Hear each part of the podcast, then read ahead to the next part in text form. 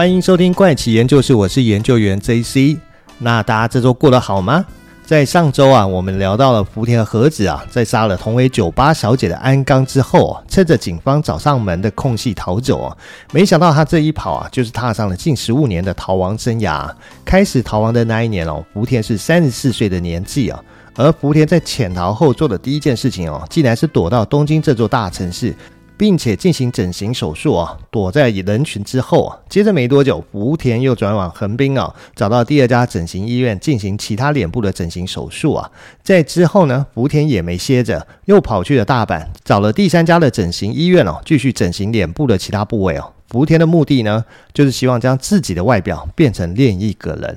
到这里呢，你可能会好奇。一个杀人犯哦，而且还是逃亡的嫌疑犯哦，哪来的钱去支付整形手术费用哦？其实这些钱呢，就是当时福田搜刮安冈家里的珠宝首饰、现金，还有从银行盗领安冈的存款而来的。那么福田在获得第四张脸之后呢，休息没多久，等到伤口恢复的差不多了，福田就搭乘新干线来到名古屋，再转乘火车来到金泽。金泽呢，是位于日本石川县中部的城市哦，也是北陆地方最大的城市，靠近日本海那一侧。从地理上与太平洋一侧的东京、大阪、名古屋相隔较远哦，人口流动也比较没那么频繁。但是呢，金泽同时也是日本知名的旅游胜地之一哦，所以即便你说的是一口外地口音哦，也不会让金泽的本地人觉得有什么稀奇的。所以福田到了金泽，马上到了一家小酒吧做陪酒小姐的工作。但是因为收入实在不多，于是他就想在白天再找一份工作来赚钱了。可是当时正值日本战后啊那一辈的就业高峰时期啊，以他三十四岁的年纪，而且没有任何的学历证明哦，让他一直都找不到工作。而之前几个月的逃亡啊，还有整形手术的费用啊，福田身上已经没有剩多少钱可以用了。还有就是福田为了掩人耳目啊，他从不投诉在生意比较好的饭店或商务旅馆，而是找当地相对豪华的高级饭店入住哦。就这样，在最初的逃亡阶段哦，福田事实上已经将逃跑时所携带的钱花得差不多了。正当他为自己手边的储蓄哦几乎花光而苦恼的时候，有一位在这几个月他工作的酒吧啊时常消费的中年男子啊，请听到了他的难处啊。这位中年男子呢叫春山次郎。其实是石川县小松市一家已经经营了三代的和果子商店的第三代老板哦。这时的福田和子告诉他，自己叫做小野市华代哦。之前曾经跟男人结婚，但是婚后常常遭到丈夫的殴打，于是自己偷偷的向法院申请了离婚哦，还将离婚申请书留在家里，便独自跑回了老家。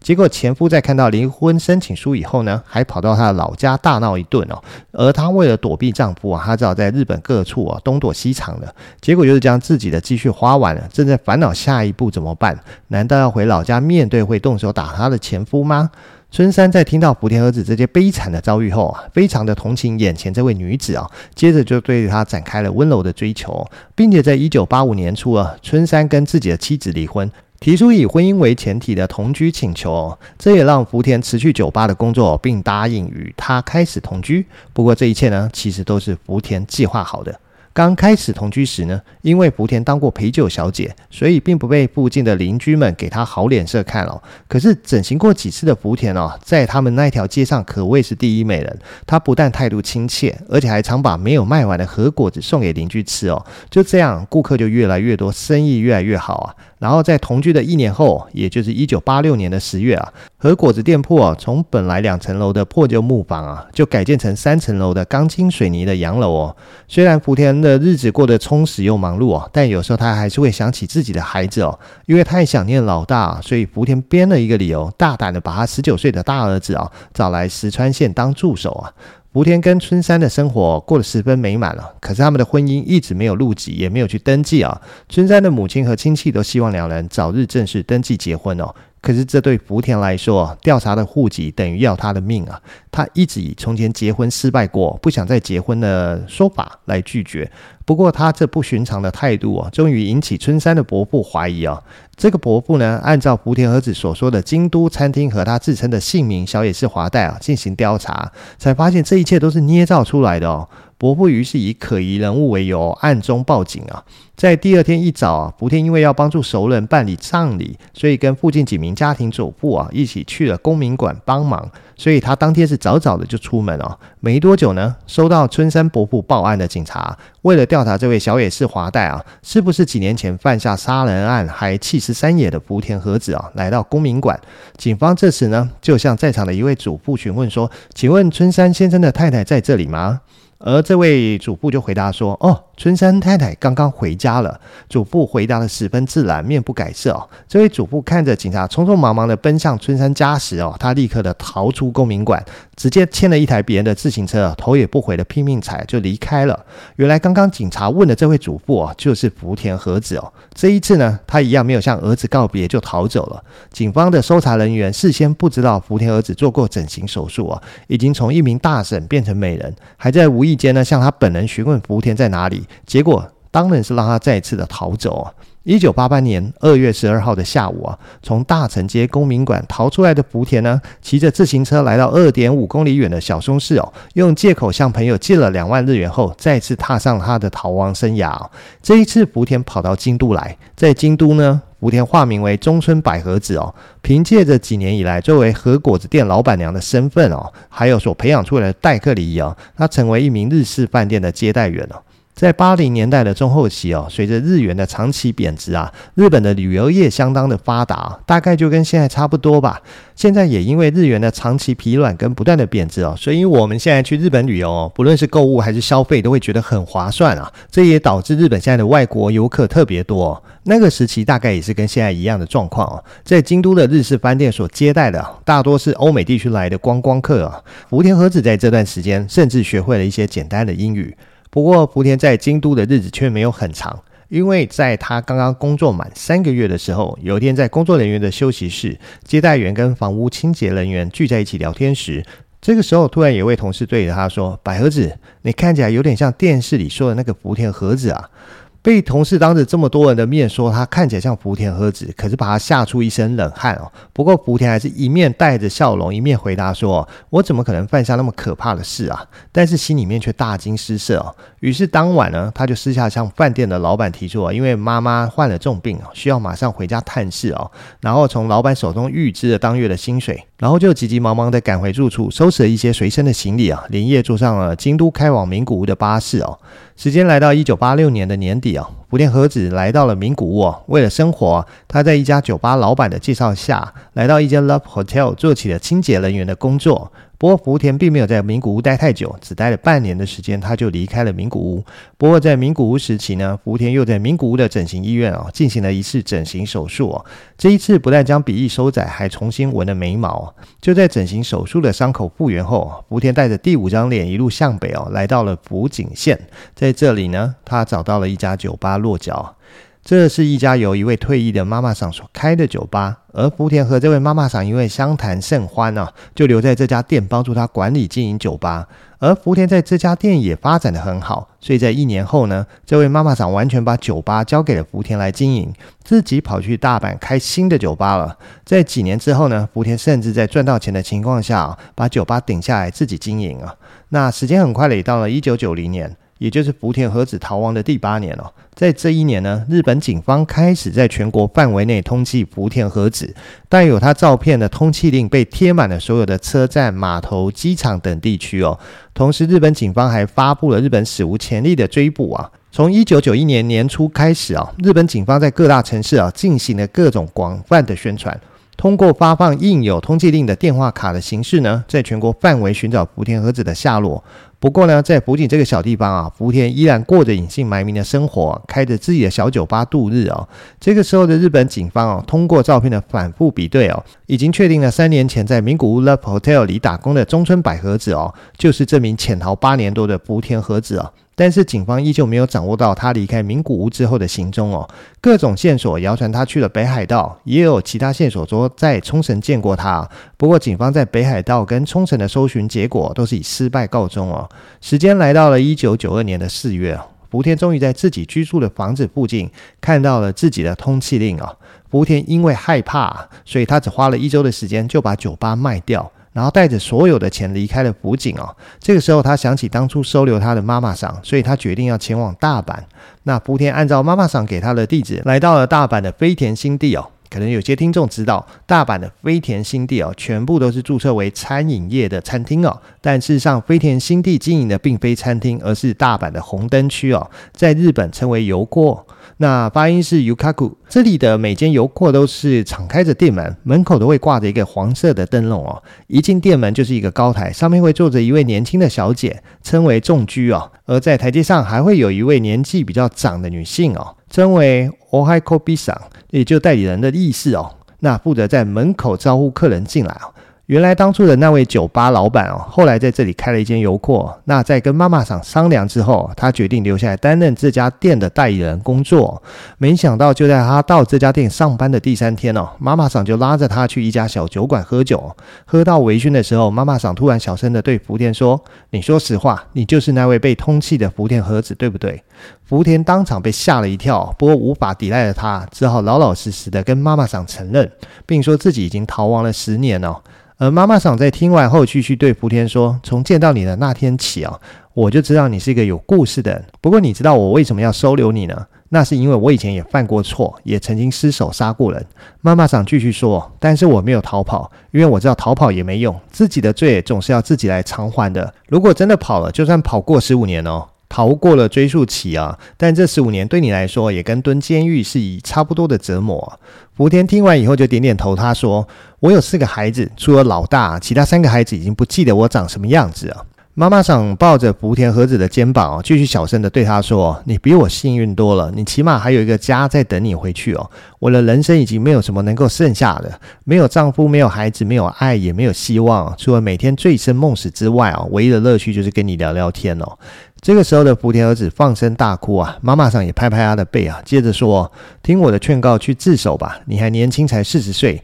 找个好律师哦，哪怕判你无期徒刑哦，到六十岁之前还有机会可以出狱哦，总不至于老死在监狱里啊。到那个时候，你就可以无忧无虑的跟孩子孙子们在一起，享受自己的晚年生活，不是吗？”福田和子点点头，擦干了眼泪哦，也帮妈妈桑擦掉不停流下的泪水哦。当天空已经升起太阳的时候啊，两个女人才互相搀扶着回到店里哦。福田帮妈妈桑盖好被子哦，看着她睡着以后，他独自走回了房间哦，开始默默的收起自己的行李哦。收拾完之后，他给妈妈桑留下一封信哦，便独自一人走了出去哦。福田这次的离开哦，并不是要去自首，而是又开启了他的逃亡人生。这一次呢，福田坐上了新干线哦，他的目的地是广岛。其实广岛离最初福田出生的松山距离非常的近啊，相隔不到六十公里的路程而已。不过福田呢，前往广岛的目的哦，其实是为了再一次进行整形手术哦，那再找一个地方躲起来啊。那这一次呢，他整形后是他的第六张脸。之后他的逃亡路线呢，则是没有人再知道的那么详细跟清楚啊，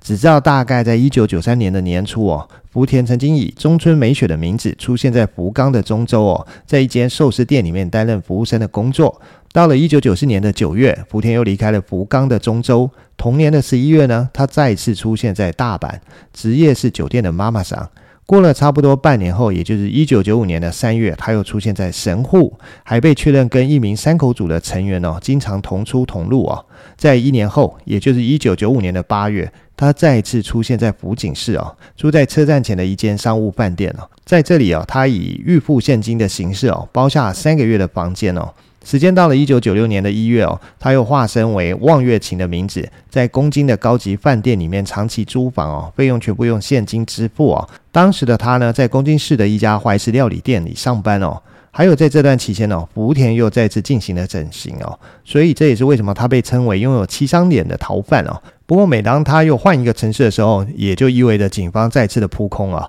就这样，从一九八二年八月案发开始，到一九九六年的八月哦，时间已经过去了十四年，只差一年的时间哦，福田儿子就可以逃过杀人追诉期哦。在一九九六年八月底啊，日本警方啊史无前例的发布了第一次的悬赏通气啊，任何提供福田和子下落的知情人哦，警方会拿出一百万日元对其进行奖励啊。同时呢，这位一九八年第一次给福田和子提供整形服务的东京食人医院哦，院长认为福田和子能够长期逍遥法外的原因哦，是因为自己最初提供了他整形手术哦，于是他也通过电视跟报纸还有杂志表示，任何可以提供福田和子最终下落的知情者哦，他愿意提供三百万日元的现金作为酬谢哦。这样一来，福田和子的通缉身价暴增到了四百万日元。时间到了一九九六年的六月哦。在这笔悬赏金还没公布的时候，福田再次回到了福井市哦。原因是之前一直照顾他的那位大阪的妈妈上去世了，而这次呢，他是带着这位妈妈上的骨灰哦，找到了一所寺院哦。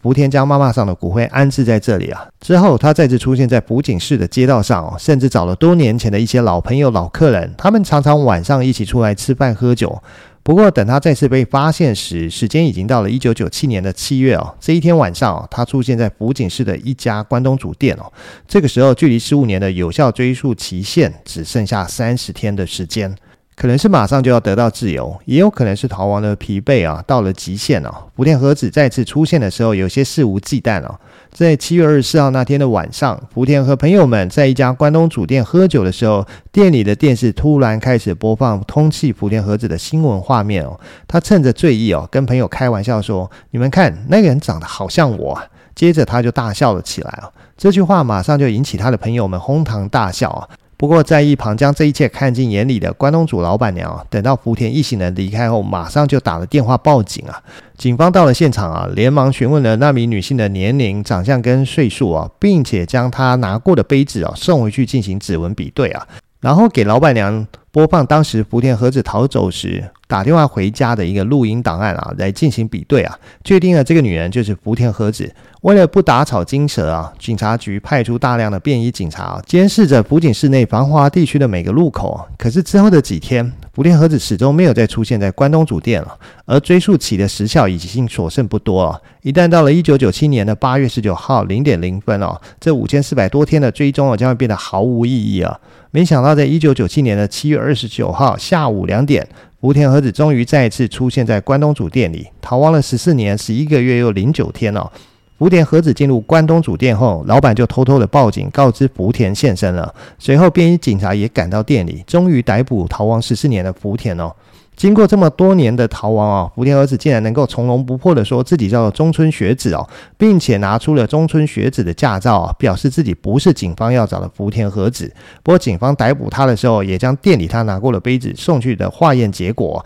拿出来给他看，让他知道说，诶，指纹比对结果其实是一致的哦，这跟一九八二年福田和子家中发现的拇指指纹是完全相符的。同时他在回答警方问题的时候，根据警方审问录音中的声纹比对哦，跟十四。四年前，福田儿子打电话回家的电话录音也一致啊。在这两个证据面前呢，福田儿子只能承认自己的真实身份了。在之后的审讯中，福田儿子也承认了自己在一九八二年的八月十九号晚上啊，在松山市的公寓里面呢，勒死了安冈厚子的事实哦。抛弃尸体的地点跟时间哦，与警方调查的结果完全吻合。警方迅速的将案件的证据以及福田和子的口供进行了整理哦，通过爱媛县地方检察院啊提出了公诉申请啊。一九九七年的八月十八号下午两点。福井警察的资料最终到达了爱媛县地方检察院哦。与此同时呢，爱媛县地方检察院以故意杀人罪对福田和子正式提起公诉啊。这个时候离公诉时效的成立啊，只剩下不到十一个小时。换句话说，如果福田和子晚一天出现哦，他就会成功逃过这十五年的追诉期啊。之后，福田在被关押一年多的时间之后，终于在一九九八年的十一月十六号开庭审判福田和子案。在法庭上呢，检方以极其残忍的恶性杀人手段，并且在长期的逃亡生活中贪图享乐、毫无悔改之意哦为理由，申请对福田和子判处无期徒刑。一九九五年的五月哦，松山法院进行判决哦，福田和子的故意杀人罪成立，判处无期徒刑。福田和子的辩护律师哦，以被害者与福田和子有金钱纠纷为由哦，认为量刑过重哦，提起上诉哦。二零零三年的十一月啊，东京最高法院裁决哦，驳回被告方的上诉请求，无期徒刑确定哦，随后就发往监狱服刑。不过，就在服刑的一年三个月后，也就是二零零五年的二月二十七号，福田和子在牢中突然失去意识晕倒，经过紧急抢救，也未能救回他的生命啊。最终在二零零五年的三月四号，福田和子因突发的脑梗塞哦，并发蜘蛛网膜出血，过世于监狱啊，享年五十七岁。福田和子在狱中被火化，骨灰被他的儿子带走。福田和子在狱中也留下了几封书信哦，在他死后由家属公开哦，里面是这样写的：他说我始终是一位弱女子哦，所以常常要依靠男人才能活下去哦，也慢慢学会了喝酒。尽管在逃亡的生涯中哦，我有时会过着奢侈的生活，但这也只是表象而已啊。我很痛苦，无论是给自己买了多么高级的东西哦，但是内心中的煎熬是无论如何也无法平复的。我是一位独生女，妈妈拼命赚钱把我养大，我想要的东西她都会买给我，但是就算得到这些东西哦，我的心里面依然感到空虚哦。所以我想要结婚，想要生小孩，想要拥有一个热热闹闹的家庭，这是我的梦想。结果命运齿轮的转动呢，却给我带来如此怪异的人生哦。到头来，我什么也无法拥有啊，就连真心的爱我也无法拥有。而这就是福田和子在监狱里面留下的其中一封书信哦。在这起事件之后呢，日本政府在二零一零年的四月二十七号就修改了现行的刑事诉讼法，将致人死亡的杀人罪公诉期限取消，变成是永久有效。而福田和子的事件哦，除了福田和子自己本人有出了，应该是他的传记的书，那也曾经被改编成电影哦。那这部电影其实我找不到任何平台有播放哦，但是如果大家有机会找得到关于福田和子逃亡十五年的电影，有兴趣的话，其实也可以看看的。好了，那这一次的上下集的节目故事内容就到这边全部结束哦。下周我们再来跟大家分享其他的故事喽。那节目时间就先到这里啦，各位拜拜。